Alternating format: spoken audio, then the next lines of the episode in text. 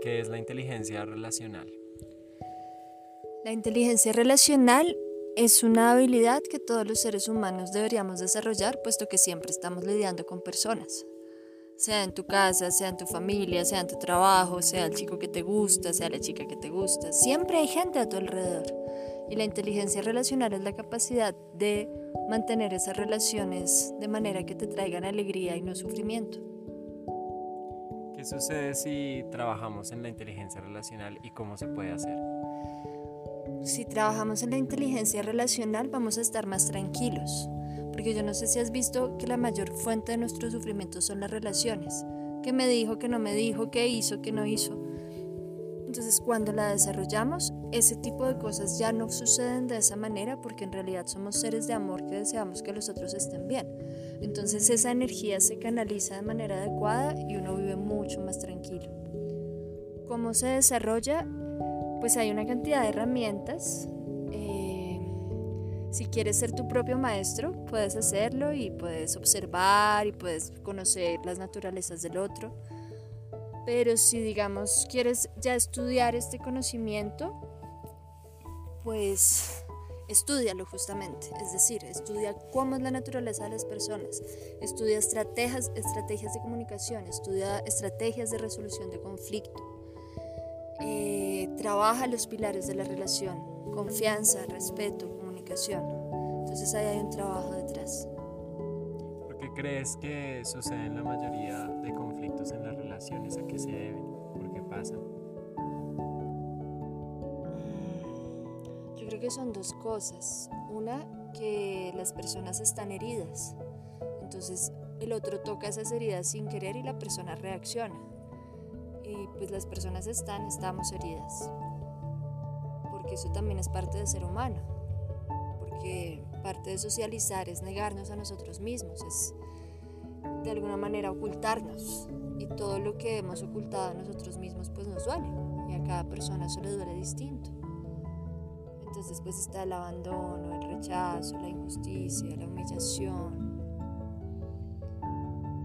Y, y, la mayoría de nosotros no sabemos que tenemos esas heridas y vamos por la vida y cuando no las tocan pues nos sentimos muy mal. Creo que esa es una razón importante, las heridas no asumidas. Y la otra razón es que es que aprendido a creer que el otro es nuestro enemigo, que el otro lo hace en contra de nosotros. Y muchas veces, pues no, lo hace incluso a favor de nosotros.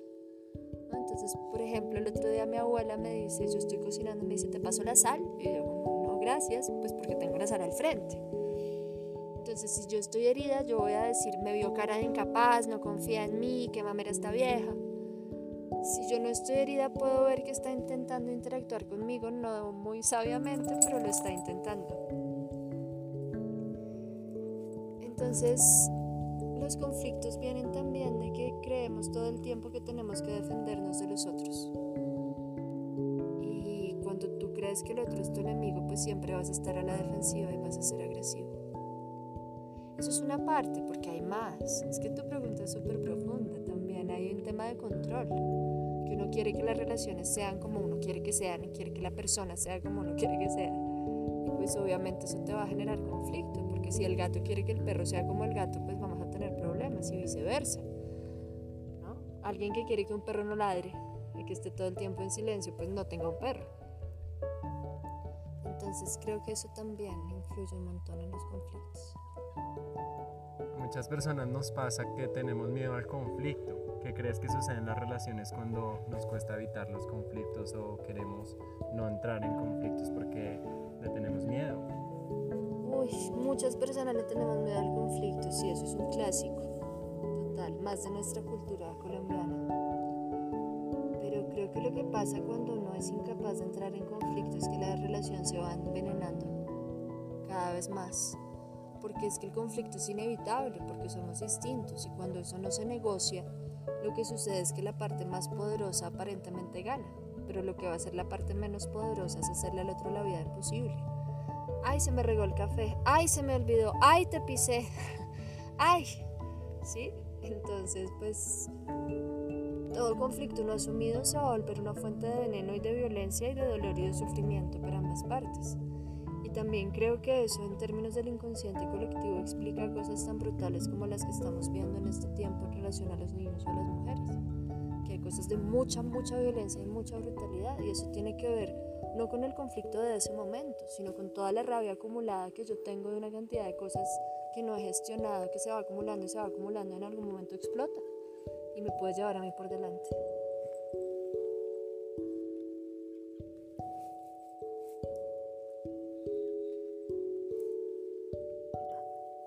¿Y tú cómo llegaste a este tema de la inteligencia relacional y qué has ganado con esto? Uy, pues yo llegué porque yo sufría mucho. Yo era una mujer con mucho dolor, porque mi papá no me quería como yo quería que me quisiera, peleaba mucho con mi mamá, con mi padrastro, la relación era súper complicada. Con los hombres era un desastre, era un desastre, porque yo quería unas cosas y las demandaba de una manera en la que el otro no quería acceder a ellas. Siempre me relacionaba desde las heridas. Entonces yo llegué desde una necesidad de estar bien en mis relaciones. Y lo que gané es una profunda paz interior. Y pues ahorita no solo tengo pareja estable, que también es lindo, sino que todas mis relaciones son buenas. Yo no me acuerdo de la última vez que haya tenido una pelea desagradable. Sí, esas que uno queda con mal sabor en la boca, en la que maltratas o eres maltratado. Eso no me pasa a mí hace muchos años.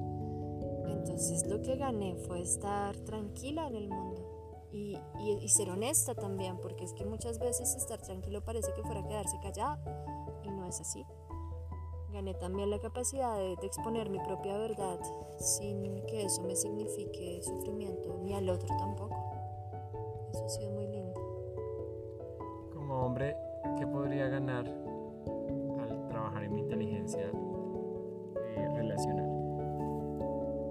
Creo que como hombre, yo creo que a los chicos les gusta mucho estar tranquilos. Creo que es algo que ellos quieren mucho y a veces dicen que las mujeres somos locas o peleamos mucho.